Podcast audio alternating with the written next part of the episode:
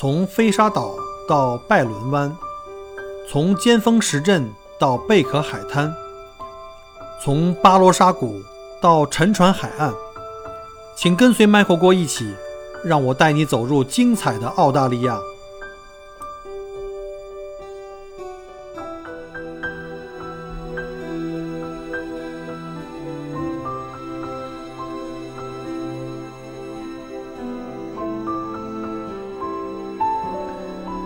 欢迎再次收听麦克郭聊澳洲啊！今天是二零二零年的八月二十号，墨尔本时间的十二点四十六分，下午了已经。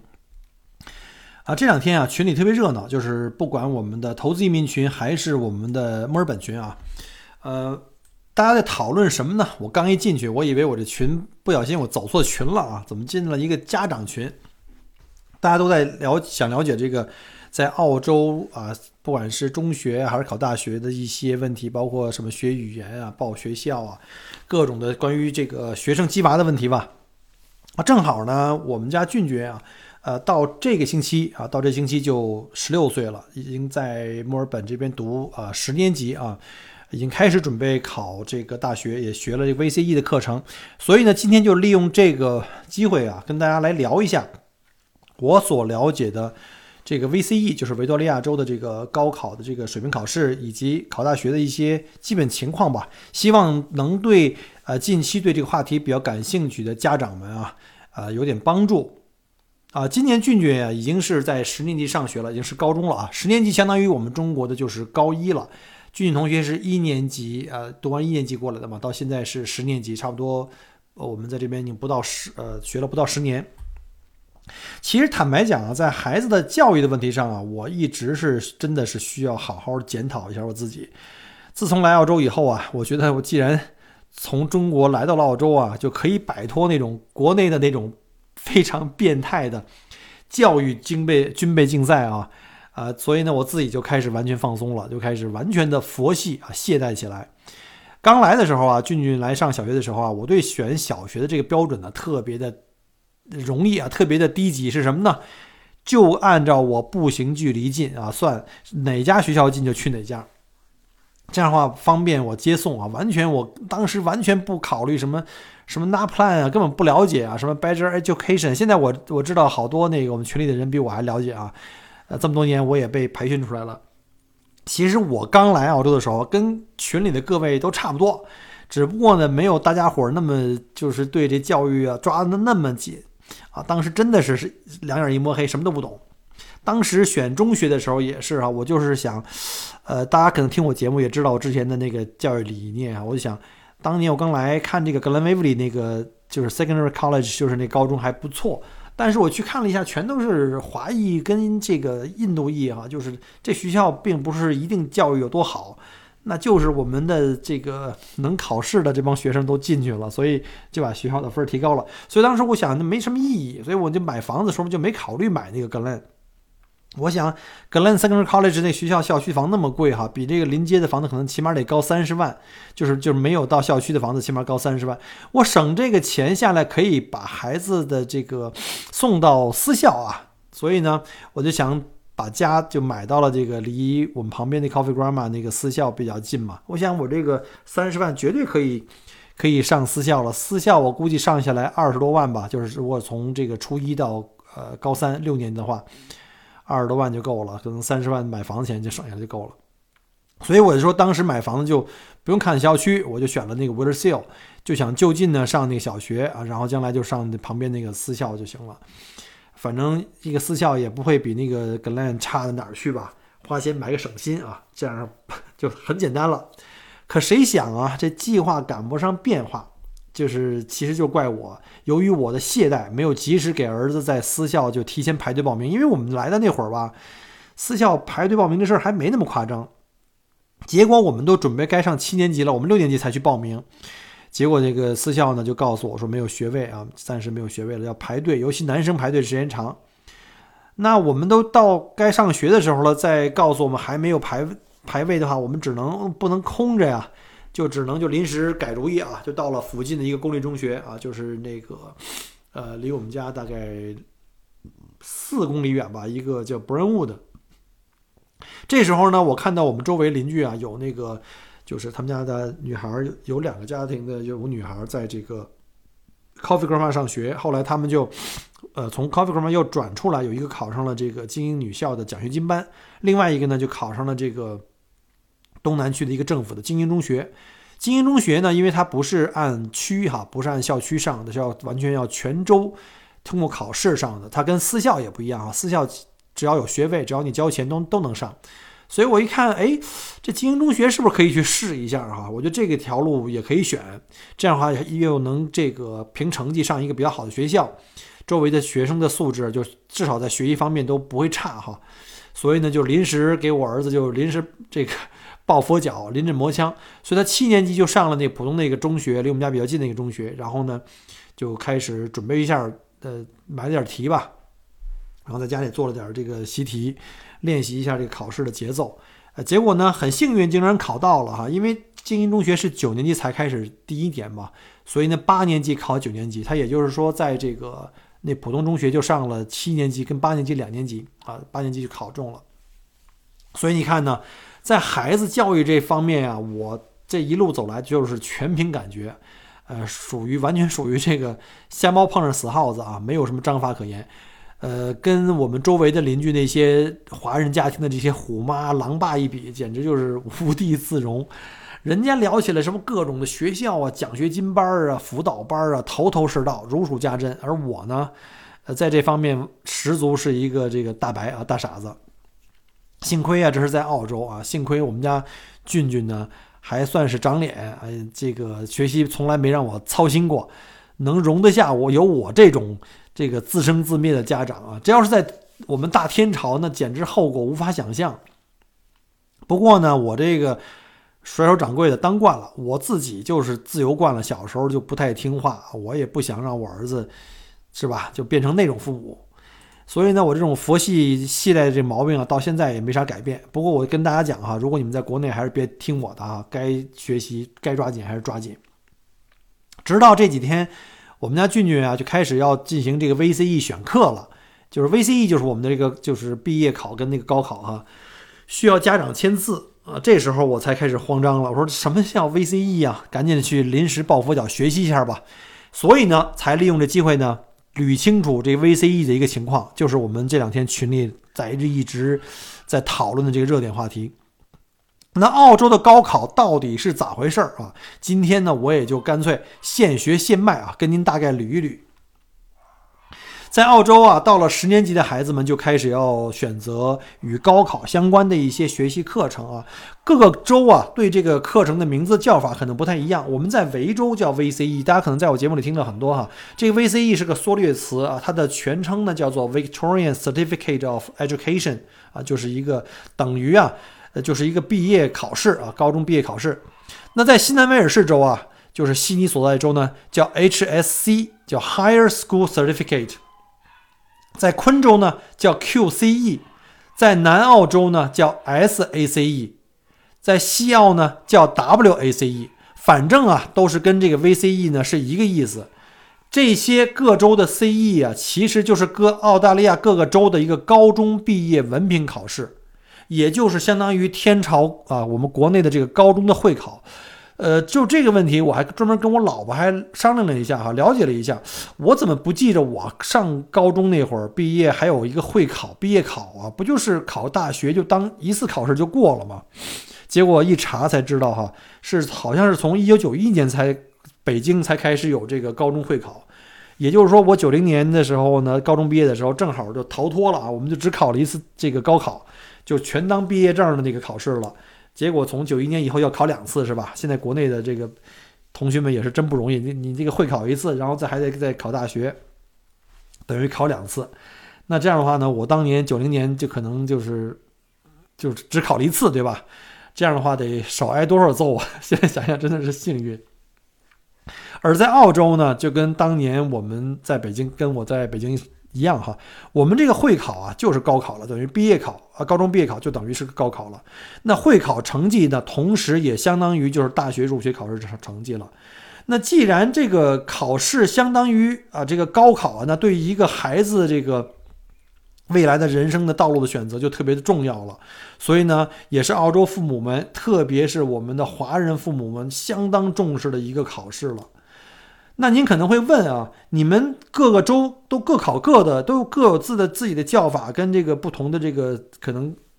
一些学业的要求，什么这个 CE 啊，那个 CE 的标准都不一定是统一的。那各自出题分头考的话，那最后的高考成绩怎么算呢？因为你们维州的大学也会招收其他州的学生啊，包括我们家孩子将来也有可能去其他州去上大学。那怎么去把这个进行一个统一呢？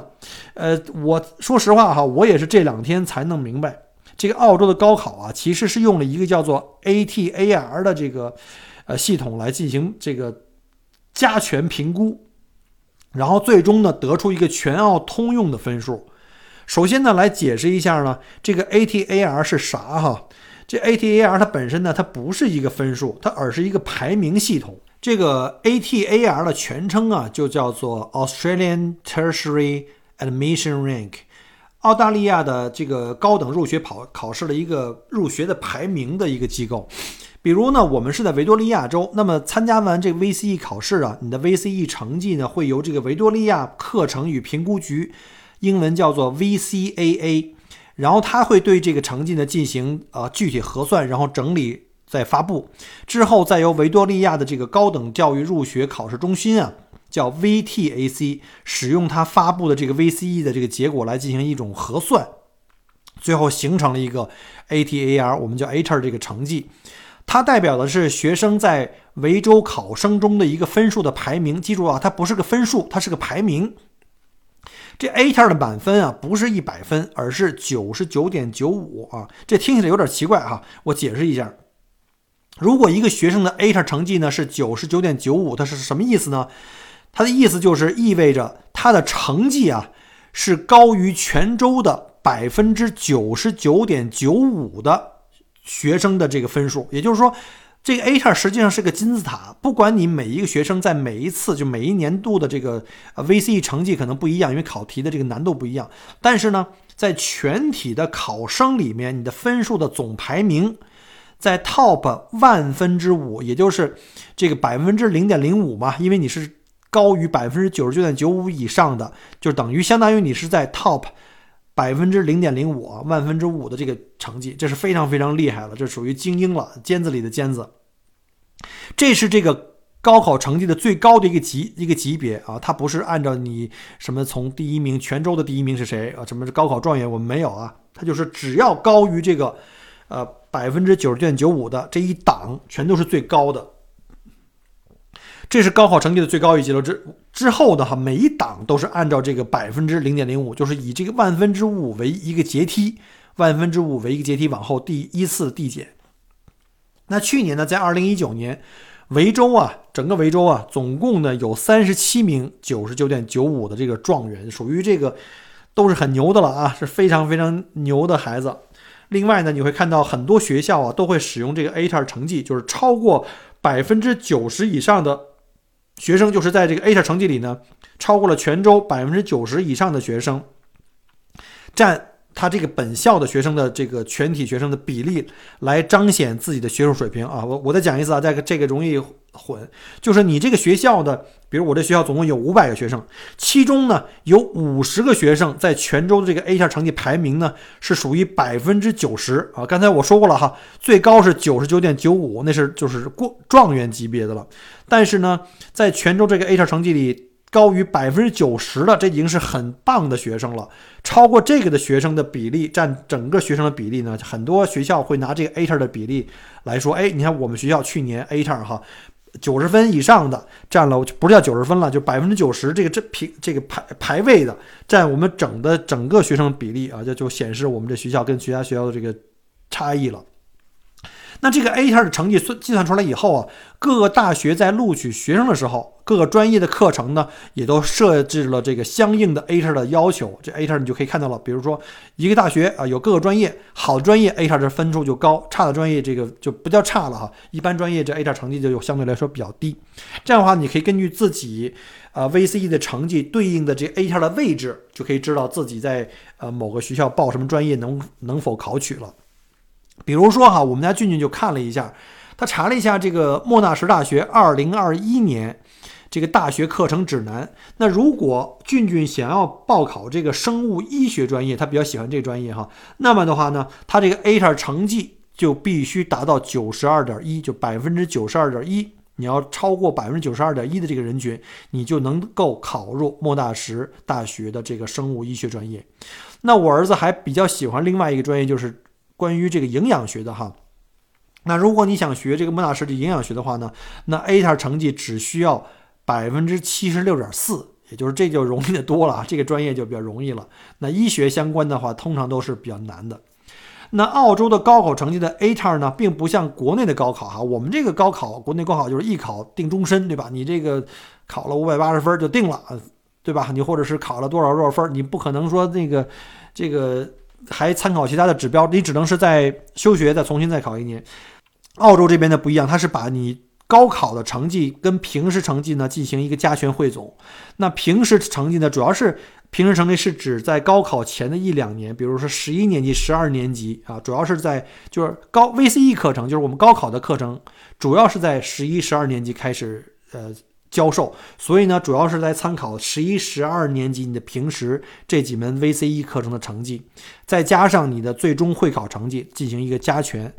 那以维州的这个 VCE 为例吧，平时的成绩呢占了百分之三十啊，州会考的成绩呢占了百分之七十。呃，平时成绩呢包括有平时的这个学生的出勤率啊、作业的完成情况啊，还有平时的这个期中、期末考试啊，都会影响到你最终的这个高考分数。这种持续的评估的方法呢，在一定程度上就避免了你这个一考定终身啊，因为我们知道有的学生呢平时哎，比如像小郭小时候啊，喜欢小聪明啊，就。差不多就行了啊，反正到高考就是到最后考试的时候呢，玩命的突击个几个月，把分数给拉上来。那平时就吊儿郎当啊，其实这种是非常不好的哈。他呢这种评估的这种考试的这种方法呢，就在一定程度上可以避免这种，呃，你一考定终生。对这种耍小聪明的话，就就能完全就给治理了。那最近一段时间啊，这维州的疫情一直居高不下。这个俊俊虽然是十年级了已经啊，但已经报了两门的这个 VCE 的课程，在他们学校呢是允许在十年级呢就是可以报一些 VCE 的课程了。所以呢，在这次封城之前呀，大概每天，呃，维州啊都有三四百的这个新增病例，我们就特别纠结要不要还让他去上学去，为了就是这个 VCE 课程还得每天到学校去，呃，万一有这个传染的风险哈。呃，但是呢，就是因为这个考试要求，就是说你这个平时的出勤率呢，也会对你最终的会考成绩有影响。呃，不过后来这俊俊也跟我说啊，说这个十年级的话，因为这课程比较简单，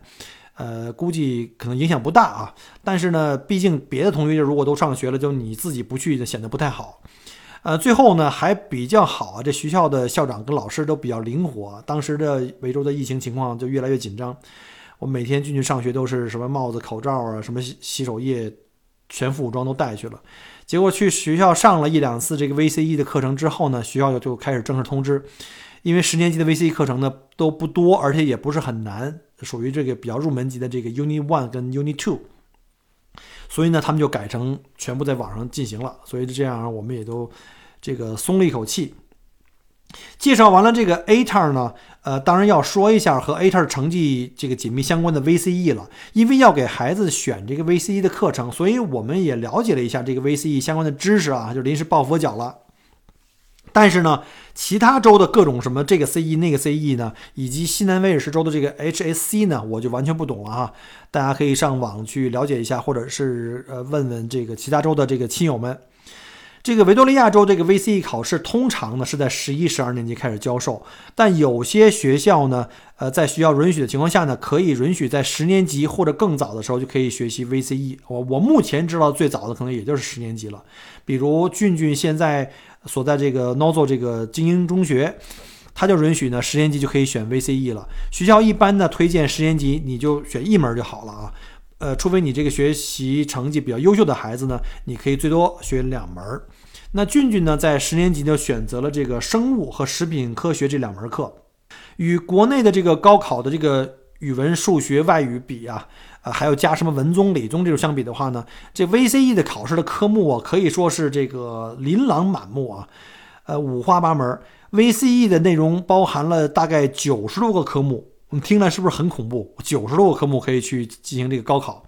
啊，包含了从英语、数学、科学这些最基本的科之外，还有像技术、人文、商业研究、艺术、健康、体育，还有语言。当然，这个语言是指除英语以外的其他语种。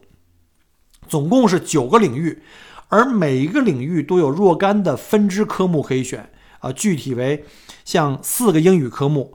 五个数学科目、五个科学科目，还有十个艺术科目啊，其中包含了三门音乐、三门表演，还有三门视觉艺术啊，另外还有五个技术主题。十七门的人文科学和八门的历史学和三门政治学，五个商务、三个健康跟体育的学科，还有英文以外的四十多种语言可以选啊，特别复杂。所以呢，总有几款呢可以适合你。啊，具体的我建议大家可以查一下这个三 w 点 study dot week dot gov dot eu 上面去找。但是并不是每个学校都能给你开九十多门 VCE 课程。刚才我讲过了啊，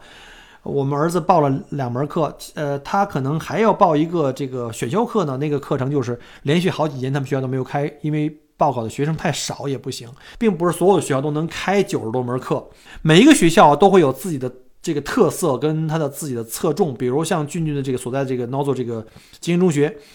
它就只有大概是不到三十门的课程供你选，像艺术啊，还有技术领域呢，都只有各有三个科目可以选。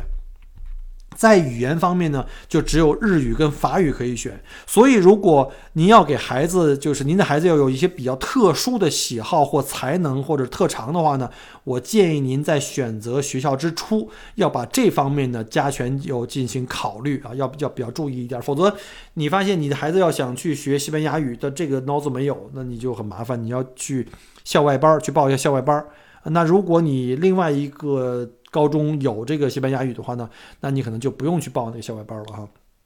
还好呢，我们家俊俊呢就比较属于普通人，对吧？就是基本上他这学校的设置的课程都能够满足他的要求。呃，除了这个数学、英语以外呢，这两个是属于必学科目的。那他就比较喜欢这个科学啊，就是 science。然后另外他特别喜欢做饭啊，大家可能看过我的很多视频啊。呃，俊俊同学经经常给我们做一些好吃的。所以呢，这个食品研究啊，就正中他的下怀，他就欢欢喜喜的就开始学习了。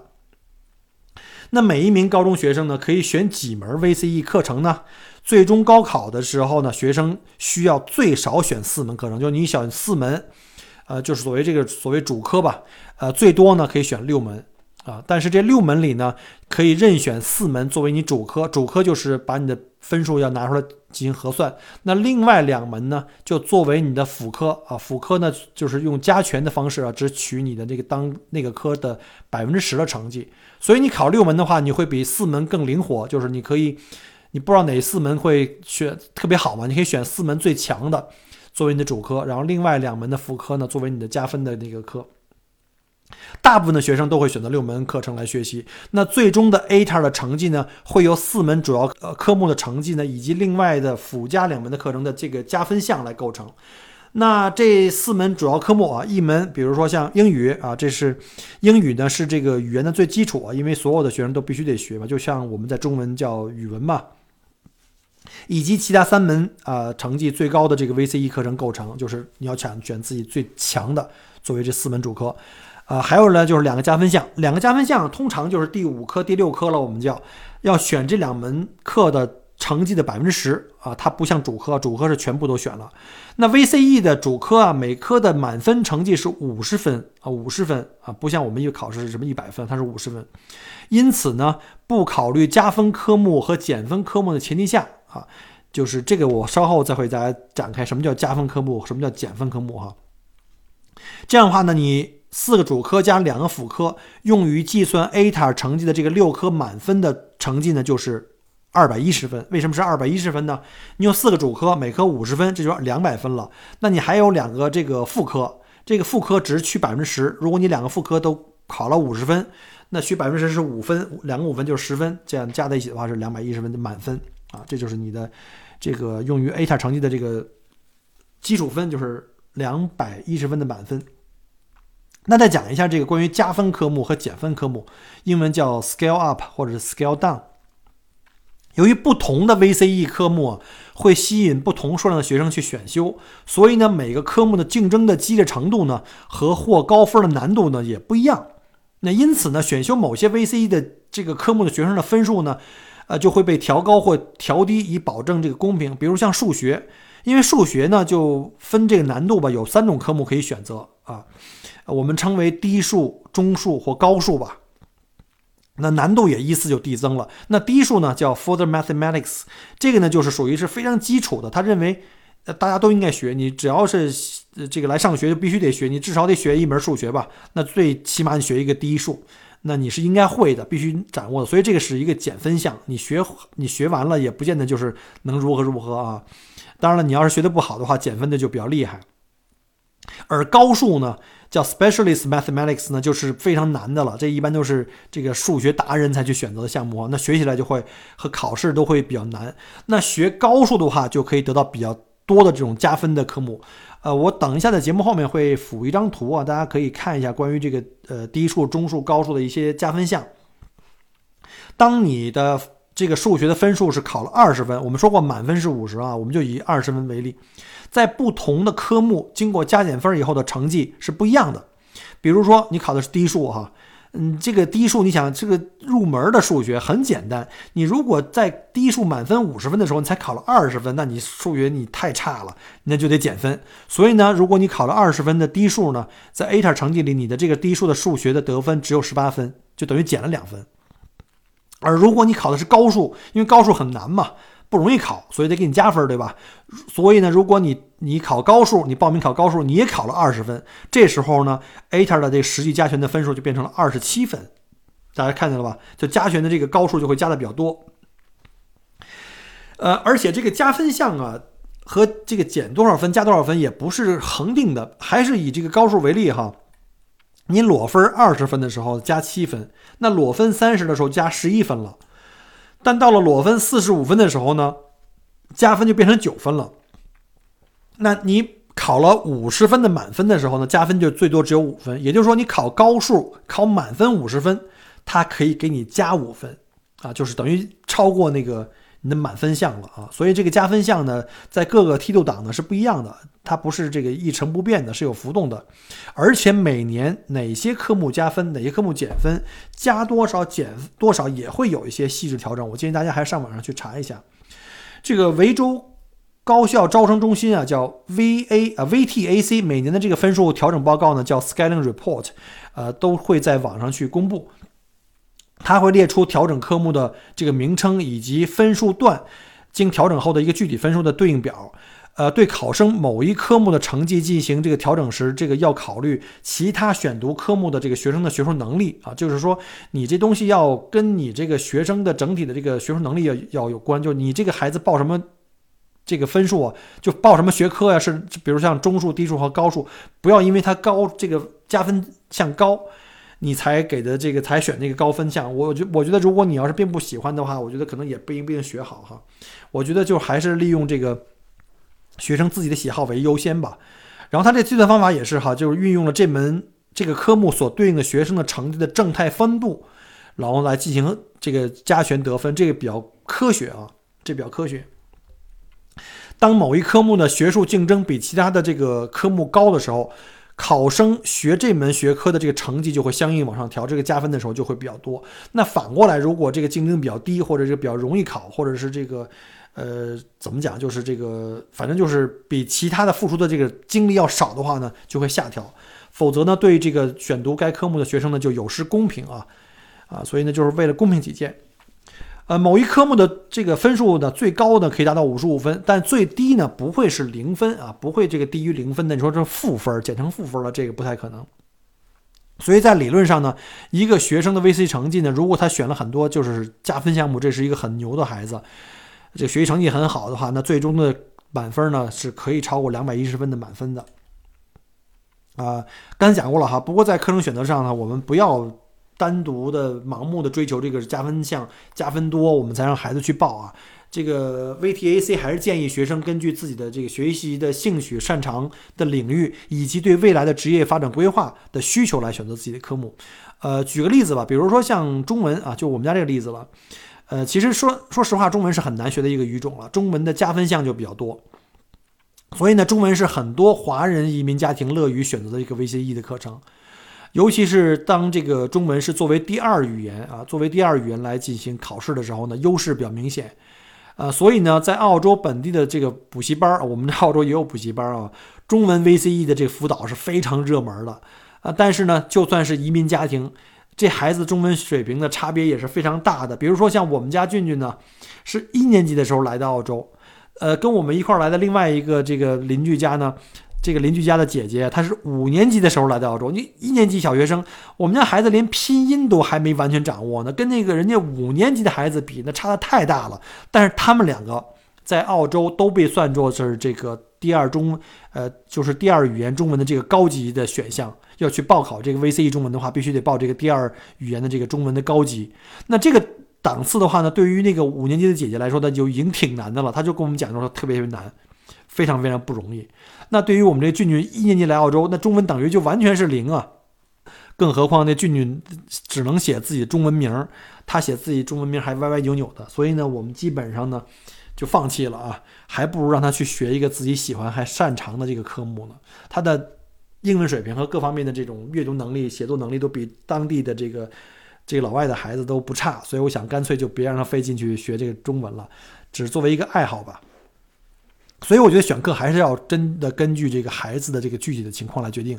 千金难买我喜欢哈，我觉得他只有喜欢上了，才能真正学得进去啊，将来才能学好。你说是不是这道理？我们最终啊，还是给俊俊选择了六门的课程，比如像做这个英语，我们选的是就是普通的这个叫做 English Language，叫英语语言啊。文学类的我觉得太高级了，中等的就可以了。然后这个 Math Methods 这就属于是中数啊，这高数我觉得，哎，还是算了。我觉得将来你们要不拿这个不当大学老师的话，不专门去研究这种数学的话，我觉得没有必要。他也不是特别对数学感兴趣，所以就选了个中数。啊，另外他还选择了这个 biology 跟 chemistry，就是生物跟化学这个两项都是他非常喜欢的这个优势的项目，学习成绩在他们的学校里也是非常好的，所以呢就选了。最后呢，他选了一个食品研究，这个呢是完全他因为出于热爱这个制作跟品尝美食啊，所以呢他学这个呢就一直都上课呀，做这个呃做项目都比较愉快啊，他比较喜欢做食品。呃，即使这是一个减分项目啊，这个因为他喜欢，我们也就我们也就选了啊，这是一个减分项目。他说，如果说这个虽然是个减分项目，他如果说要是做的非常好的话，能够考到四十八分以上，就是几乎能把这个考到满分以上呢，就至少不会减分啊，至少不会减分，所以他会努力的。另外一个选修项目呢，就刚才我讲过了，叫做 environmental 啊，environmental 这个 science 叫环境科学。授课的老师是俊俊非常喜欢的一一个生物老师。这门课啊，前几年都是因为选选课的人太少，一直都没有真正成型，就没有开课。这是一门集地理、生物、化学知识于一身的一个科目。俊俊非常想学，呃，他他所以就报名了。他希望今年啊，他就天天祷告说，希望今年的这个。报名的人数能够，能让这门课呢能够最后得以实施，因为他非常喜欢这个老师，所以就就特特想学他的这个课程。那如果环境科学今年如果不能开课的话呢，俊俊可能会退而求其次去选择学这个物理吧。好，其实呢，对于选课这块啊，作为家长的我来说啊，我坦白讲啊，自己还是非常不够格的啊，非常佛系。我们在俊俊的整个学习上，说实话，我跟我老婆都没有帮上什么忙。呃，尤其像我这种人，平时就是吃喝玩乐，在澳洲就基本上进入到了半退休的状态啊。